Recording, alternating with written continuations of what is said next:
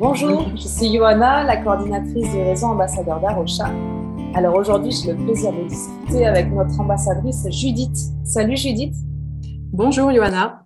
Pour commencer, est-ce que tu peux te présenter en quelques mots? Oui, bah, bah, je m'appelle Judith. J'ai trois enfants, donc qui sont maintenant adultes. Et euh, donc, je suis coach sportive. Donc, j'ai exercé en Ile-de-France.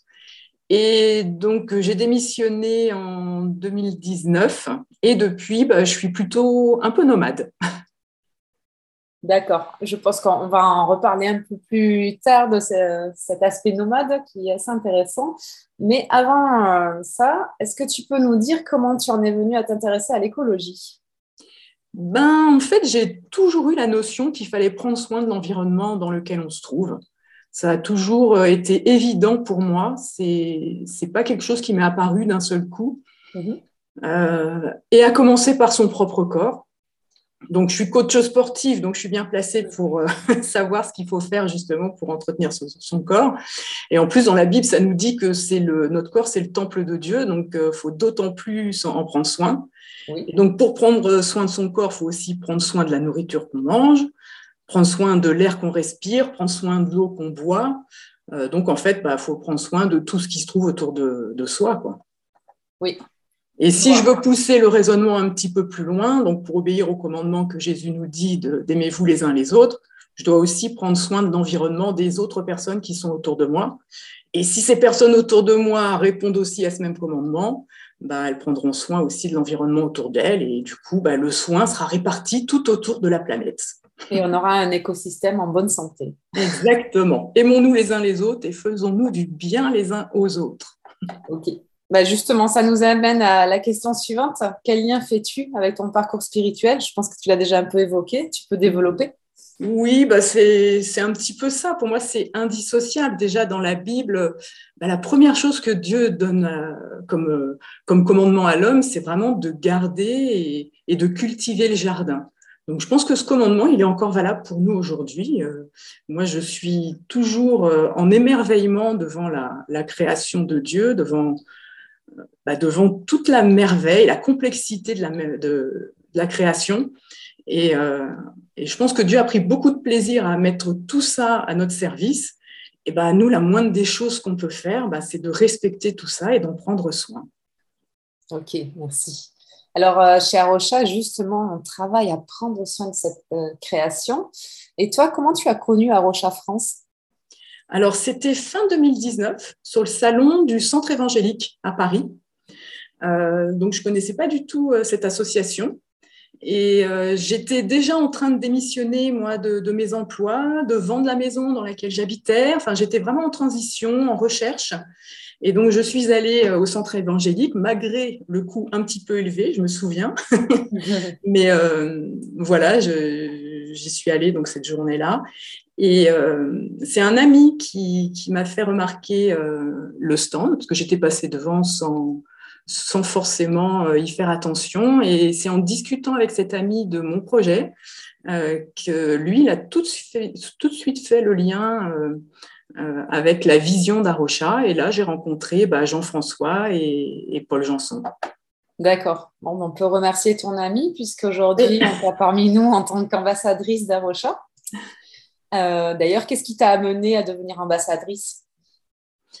Ben, c'est vraiment, j'étais tellement contente de rencontrer des frères et sœurs euh, qui aient cette notion euh, de l'écologie, parce que l'écologie, c'est pas un gros mot, c'est tout simplement prendre soin de son environnement, donc c'est pas réservé aux non-chrétiens, et bien au contraire.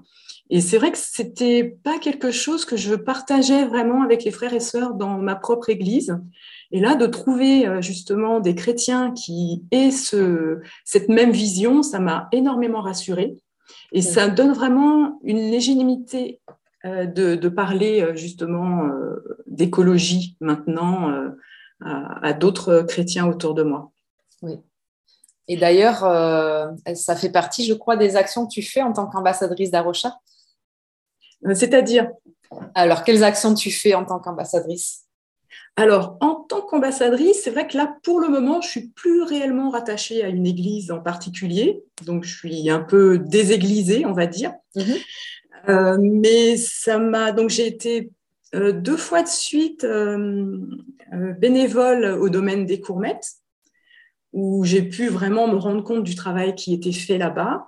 Euh, l'été dernier, j'ai pu participer à un podcast de Sagesse et Morito. Donc, c'était assez chouette, donc fait par euh, Imago Dei. J'arrive jamais à le prononcer correctement.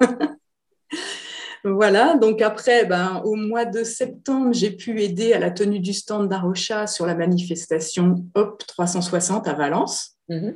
Voilà, c'était une belle manifestation chrétienne et sportive où l'écologie était clairement mise à l'honneur. Donc ça, ça fait aussi plaisir de voir qu'il y a d'autres, euh, vraiment beaucoup de personnes qui s'intéressent maintenant à cette question. Oui. Euh, début octobre aussi, j'ai pu participer à une table ronde au Congrès Mission à Lyon. Donc sur le thème Dieu a-t-il quelque chose à apporter aux écolos? Et là, c'était vraiment impressionnant parce que c'est vraiment une méga manifestation et je me suis retrouvée à parler euh, devant 70 personnes. Donc, je n'avais jamais fait ça. et, euh, et, ça a dû les intéresser parce que du coup, à la suite de cette intervention, il y a une personne très enthousiaste qui est venue me voir euh, et pour me proposer d'enregistrer une émission radio sur RCF, donc sur Commune Planète. Et voilà, où j'ai pu vraiment parler d'Arocha. Et très dernièrement, donc j'ai reçu tous les flyers pour euh, les distribuer autour de moi. Donc j'ai pu aussi les distribuer autour de moi.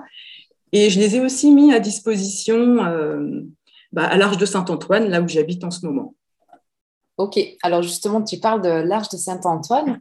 Euh, j'ai cru comprendre que tu vivais en communauté dans cet écolieu. Est-ce que tu peux nous en parler? Oui, alors ça, c'est une très belle aventure. Je suis très contente d'être ici. Donc, euh, donc je vis, donc c'est une abbaye qui a été reprise par une communauté de l'Arche de Saint-Antoine. Donc, c'est une des communautés fondées par Lanza del Vasto, donc c'est un aristocrate italien qui a rencontré Gandhi, d'où la vocation du lieu, donc de non-violence et spiritualité. Mhm.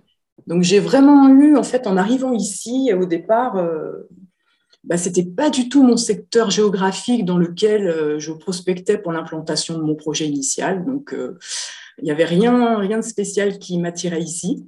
Mais j'ai vraiment eu le sentiment d'avoir été conduit.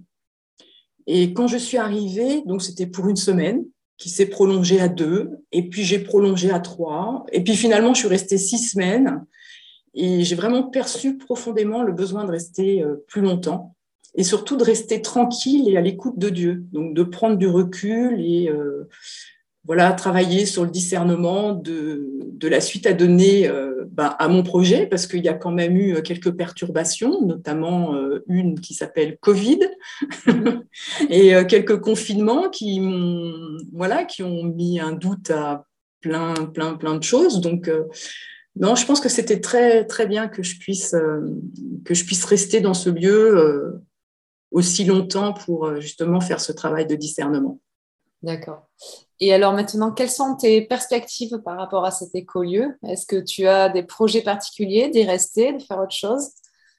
Alors, pas d'y rester. Effectivement, il y a des gens qui font un long stage et à la suite duquel ils demandent un postulat.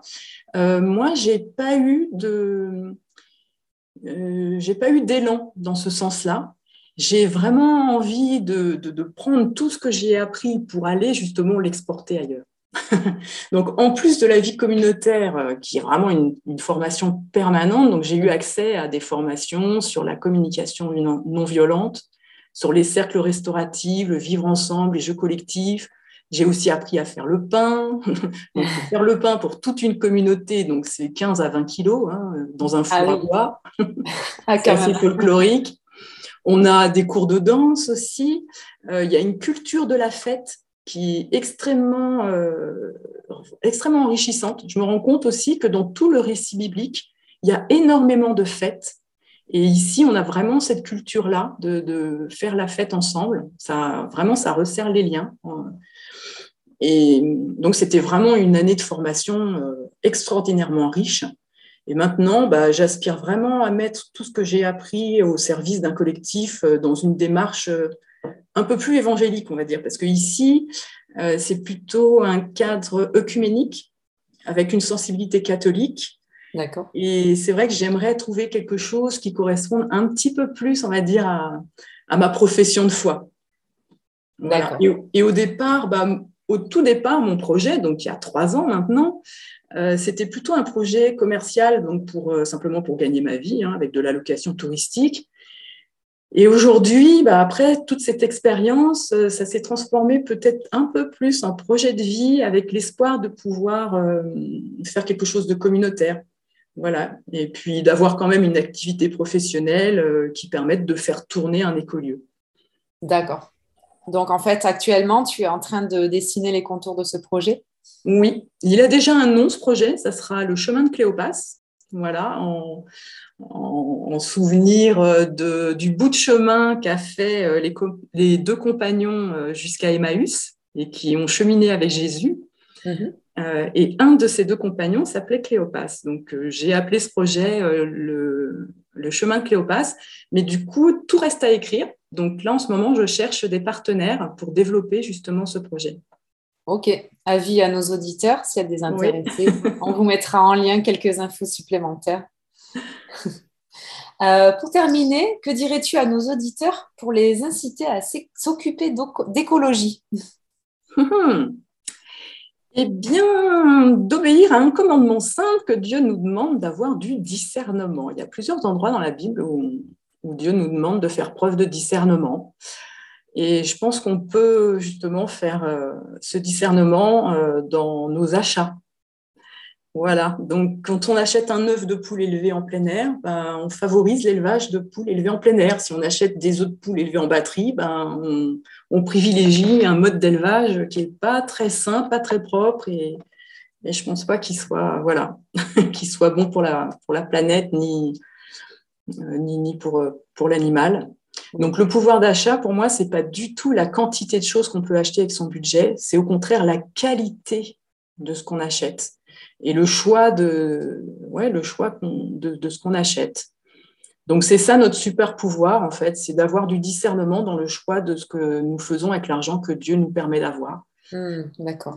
Quand j'achète mon petit pot de miel directement à l'apiculteur, je sais qu'il prend soin de l'environnement de ces petites abeilles, voilà, pour qu'elles butinent de belles fleurs. Donc, ça participe aussi à, faire de l'écologie, vraiment, d'avoir du discernement dans, dans, tout, dans tout ce qu'on achète. D'accord. Eh bien, merci beaucoup, Judith, pour euh, ton partage d'expérience, pour cet encouragement-là aussi. Et à très bientôt. Bah, merci beaucoup et bonne journée.